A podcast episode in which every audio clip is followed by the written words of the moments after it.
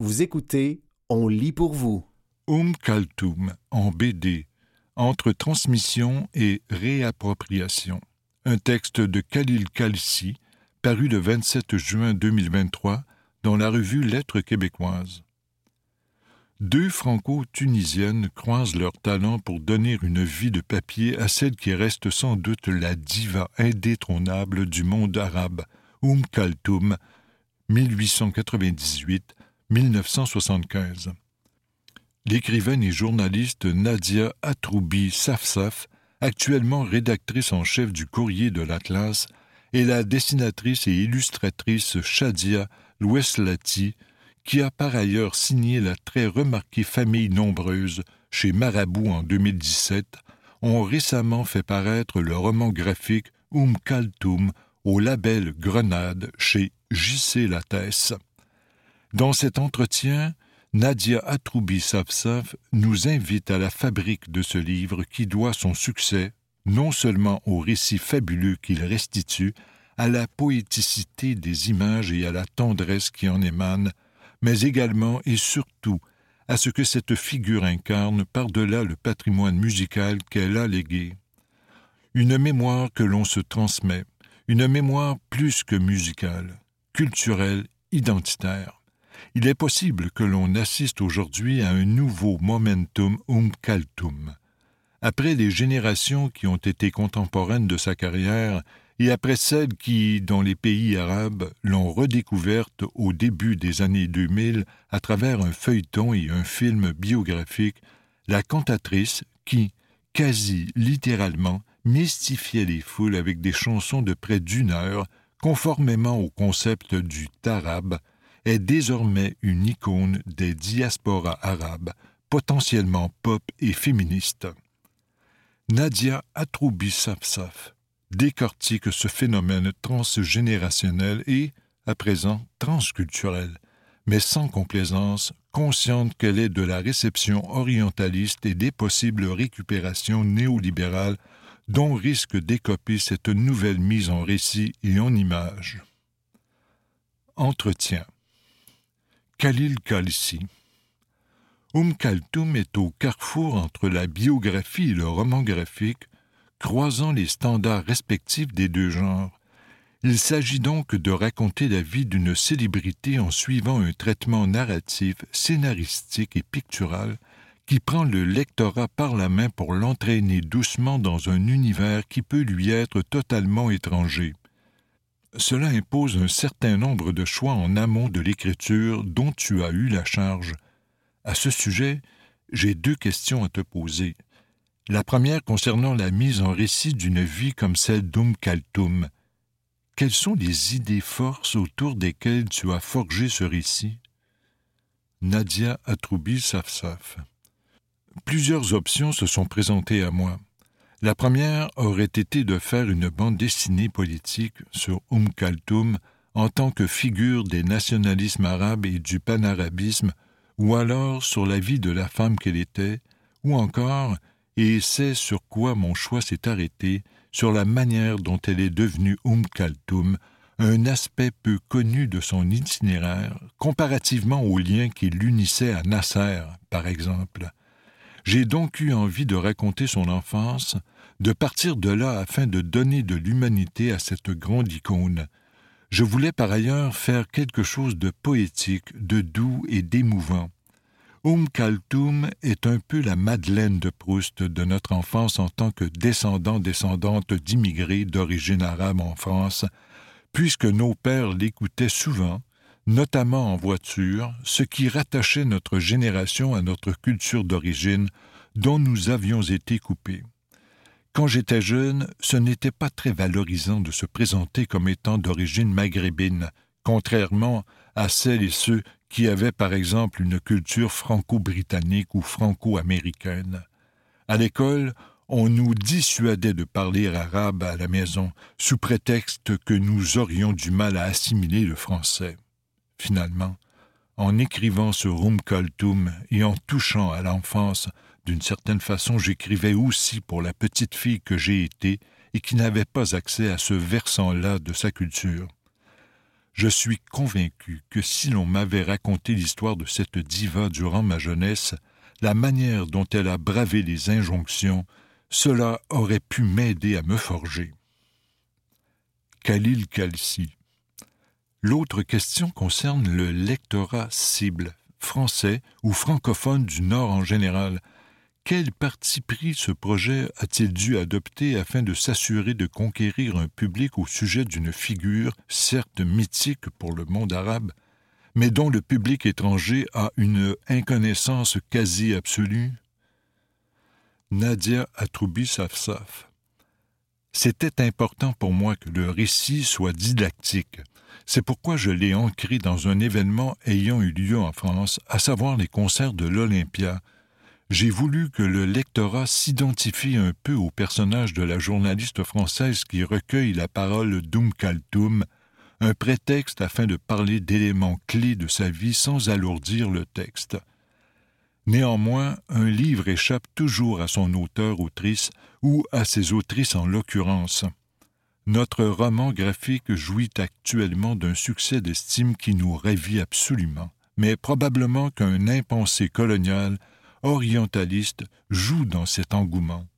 Le travers de l'exotisme, de la beauté présumée de tout ce qui se rapporte à l'Orient, faisant qu'une culture méconnue, souvent, lorsqu'elle ne rebute pas, est jugée fascinante simplement parce qu'elle suscite un certain imaginaire ce n'est pas nécessairement ce type d'attrait que nous avions en tête lorsque Shadia et moi avons pensé la beauté et la poéticité des dessins.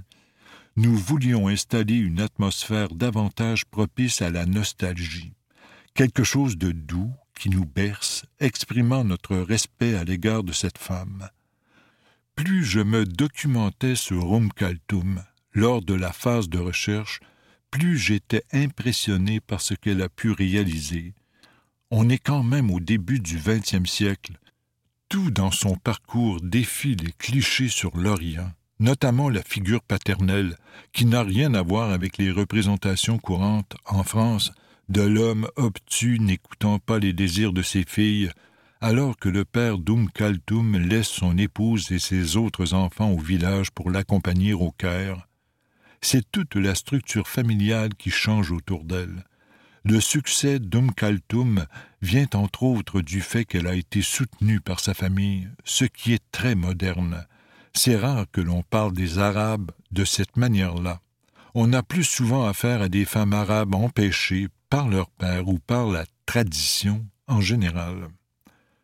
Vous écoutez Umm Kaltoum en BD entre transmission et réappropriation, un texte de Khalil Kalsi, paru le 27 juin 2023 dans la revue Lettres québécoises. Khalil Kalsi ce livre est le fruit d'une collaboration entre deux franco-tunisiennes ou deux tunisiennes nées en France et qui, comme tu le disais, ont appris à aimer Oum Kaltoum par l'exemple. C'est un amour transmis par les parents, Peut-on dire qu'Oum Kaltoum est aujourd'hui une figure de la transmission et de la nostalgie? Nadia Atroubi Safsaf. Absolument. Je n'ai aimé Oum Kaltoum que parce que mon père l'écoutait, et encore à l'époque, ses chansons ne me plaisaient pas et ses enregistrements vidéo me faisaient peur. Je la trouvais sévère, elle me rappelait les tantes un peu méchantes qui trouvent toujours quelque chose sur lequel te reprendre rire. C'est en vieillissant que je me suis rapproché de cette icône comme d'un motif de fierté culturelle. Je n'ai jamais eu honte de ma culture arabe, mais on ne nous donnait pas suffisamment de choses autour desquelles consolider notre fierté envers notre culture. Nous étions ces immigrés un peu honteux, honteuses d'être là sans y avoir été invités. Or, si un livre avait pu me donner ce sentiment de fierté et me faire accéder à un patrimoine aussi riche, si j'avais su qu'il y avait par exemple des divas égyptiennes qui interprétaient des textes de poètes persans très anciens, je parle d'Omar Khayyam, tout aurait été différent. C'est bien tard que j'ai appris à apprécier Oum Kaltoum, surtout grâce à une chanteuse tunisienne, Dorsa Femdani, Note de la rédaction album intitulé Princesse du chant arabe, reprenant des morceaux de Férouz, Asmahan et Kaltoum. Ce livre est donc une façon pour moi de me réapproprier mon identité arabe, ce qui relève de l'inconscient, évidemment, c'est ce que j'analyse aujourd'hui a posteriori. À l'époque, je ne me rendais pas compte que j'étais dans un processus de reconstruction identitaire, surtout quand je vois que le livre existe et qu'il devient à son tour un relais dans la chaîne des transmissions. Ce sont les trentenaires qui l'achètent pour leurs parents, ou des parents qui l'offrent à leurs enfants adolescents. Comment expliquer qu'une telle figure fédère tous les peuples du monde arabe, du Maghreb au Mashrek?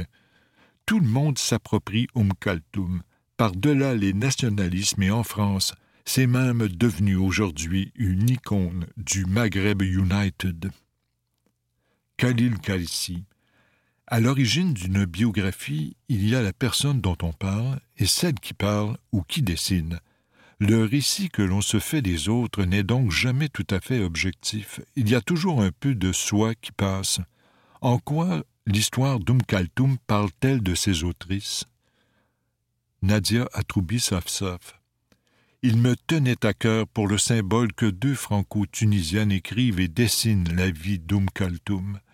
En France, le milieu de la bande dessinée reste très masculin et monochrome. Au fond, ce roman graphique parle donc de notre volonté. C'est le sens de la réplique que, que Shadia a suggéré de mettre dans la bouche d'Oum Kaltoum si je n'étais pas née pauvre paysanne, Atmei El Zahira, je ne serais rien. Je suis contre le concept de l'autodétermination et je pense que la méritocratie n'existe pas. Il y a toujours des déterminismes socio-économiques, mais il faut admettre que c'était tout à fait improbable que deux femmes comme nous, avec les origines très modestes qui sont les nôtres, puissent en arriver là. Étant l'aîné, j'ai beaucoup servi d'interprète pour mes parents. Socialement, nous revenons de très loin. Il y a donc une revanche, la raison pour laquelle j'ai toujours voulu travailler dans la presse écrite plutôt qu'à la télévision. J'avais une revanche à prendre sur l'écrit. Khalil Kalsi. En 2021, à l'Institut du monde arabe à Paris, s'est tenue une grande exposition intitulée Diva, Dum Kaltoum Dalida, exposition qui a peut-être préparé le terrain à la naissance du projet de ce roman graphique. C'est donc aussi la diaspora arabe qui redécouvre une partie de son patrimoine tout en le partageant avec un public non immigré ou non issu de l'immigration. Comment décrire cette nouvelle Kaltoum ainsi que ce partage pour ainsi dire interculturel? Nadia Atroubi Safsaf c'est peut-être moins une redécouverte qu'une revalorisation. Nous sommes la génération qui enterre ses parents, ceux de la première immigration.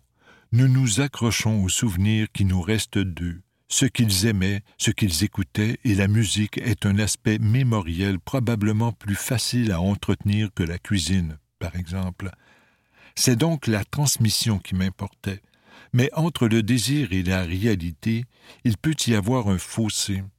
Il existe actuellement une mode en France autour des femmes puissantes, une expression récupérée du titre d'un roman de Marie Ndiaye, Trois femmes puissantes, et qui est allée jusqu'à devenir le titre d'une émission et d'un livre par la journaliste Léa Salamé.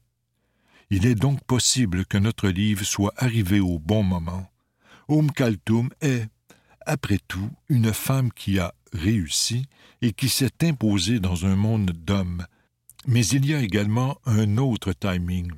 Plusieurs jeunes artistes, auteurs, autrices, chercheurs, chercheuses dites issus de l'immigration s'approprient le patrimoine culturel de leurs parents, et en cela, Oum Kaltoum apparaît comme une figure grand public, fédératrice.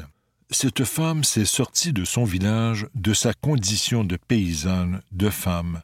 Elle porte des diamants et du Chanel. C'est donc une self-made woman dont l'itinéraire pourrait interpeller des personnes issues d'une variété d'horizons culturels et démographiques. Khalil Kalsi. on peut noter une véritable réflexion d'ordre esthétique dans ce livre, surtout sur la relation entre le sacré et le profane. C'est un roman graphique sur une jeune fille venue au chant par la religion, une religion par ailleurs iconoclaste, et dont le chant, sans être littéralement mystique, l'était pourtant par la seule force de sa voix. Peux-tu nous expliquer les choix esthétiques stratégiques que vous avez faits autour de la question religieuse? Nadia Atroubi Safsaf. Oum Kaltoum est devenue chanteuse d'abord en récitant le Coran, et dans le livre, ses psalmodies sont représentés par des calligraphies.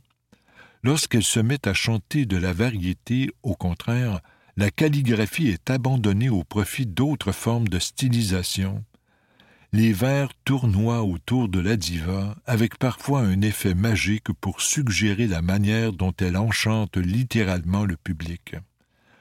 Oum Kaltoum était une mystique et n'a jamais caché l'importance de la religion dans sa vie, d'où justement son côté austère quand elle chante et qu'elle a gardé après son passage du chant sacré à l'interprétation profane nous nous sommes confrontés à cette difficulté-là, surtout vu le contexte français plus volontiers islamophobe qu'anticlérical en général.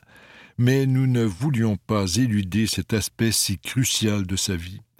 Nous avons donc choisi de montrer sans montrer, c'est-à-dire plutôt par la métaphore et l'esthétisme. Mais là encore, le retour du lectorat n'est jamais prédictible tant de personnes franco-françaises m'ont dit le bien que cela leur faisait de voir de la calligraphie arabe sur fond blanc ou noir sans que cela se rapporte à Daesh. C'est violent, certes, et je ne l'avais jamais conscientisé de cette façon. Le but n'était pas d'écrire un livre anti-Daesh, mais tant mieux s'il y a réconciliation et que l'on se fait moins fusiller du regard dans la rue si on parle en arabe.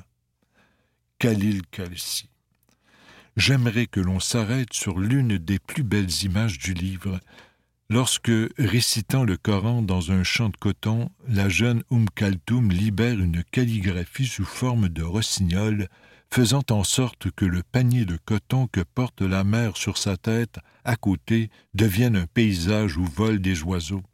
Et d'ailleurs, plus d'une fois, Oum Kaltoum dit Je n'oserai jamais avant de se lancer dans quelque chose, chanter pour la première fois devant des gens, se baigner pour la première fois dans la mer. Y aurait-il moyen de faire d'Oum Kaltoum une héroïne féministe moderne?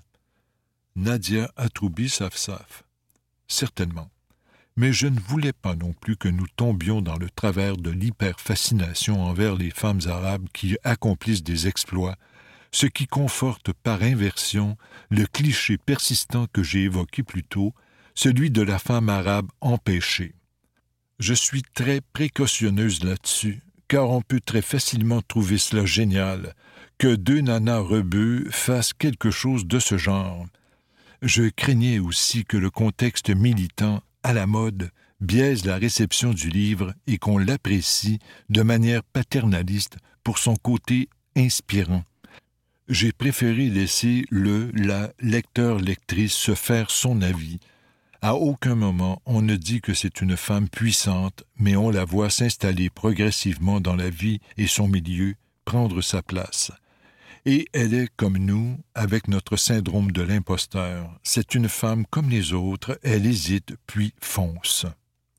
C'était Um Kaltum en BD, entre transmission et réappropriation, un texte de Khalil Khalsi, paru le 27 juin 2023 dans la revue Lettres québécoises.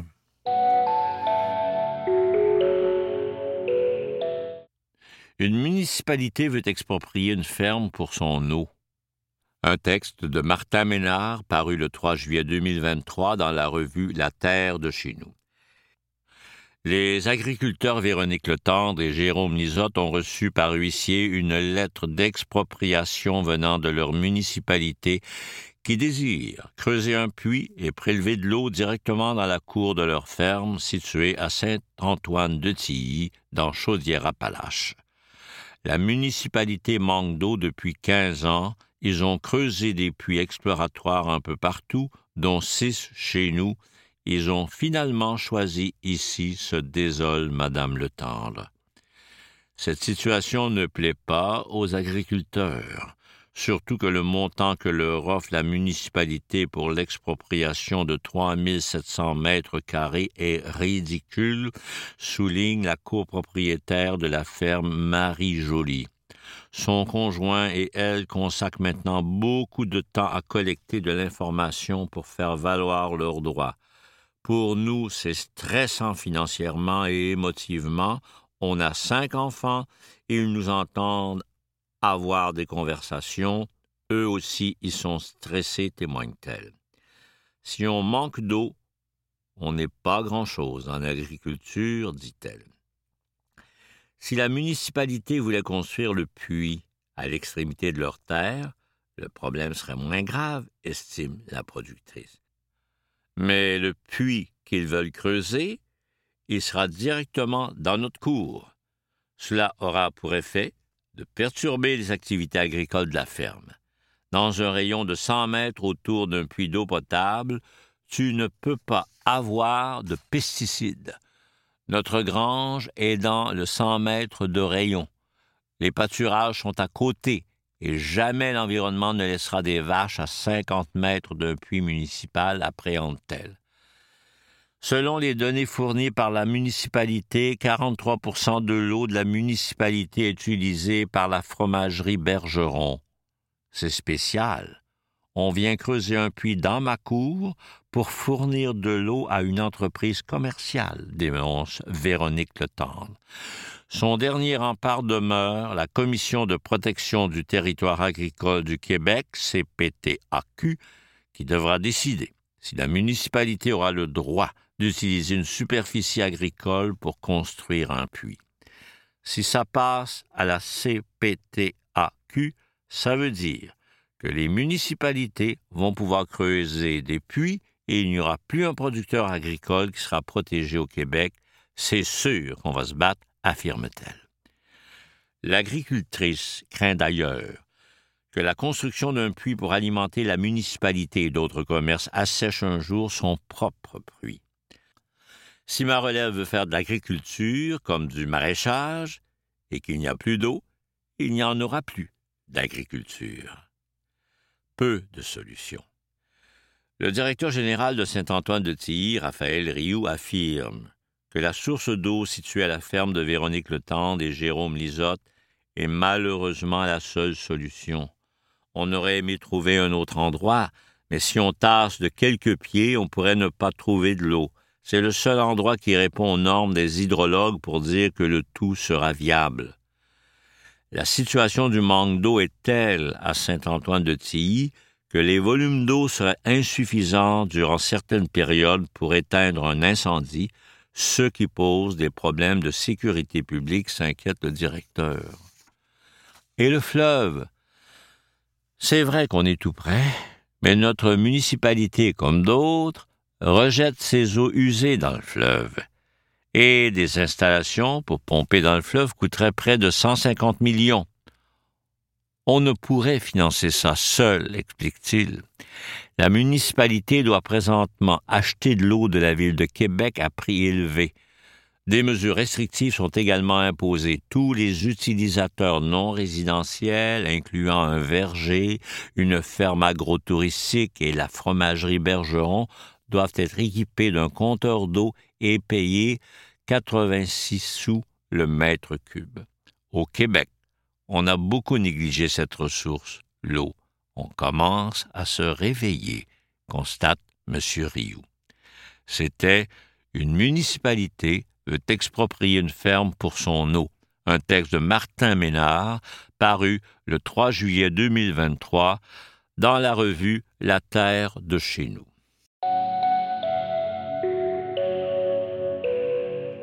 Une table de préparation des choux conçue avec des employés. Un texte d'André Laroche paru le 22 juin 2023 dans la revue La Terre de chez nous. De bons outils de travail font une grande différence, dit le dicton.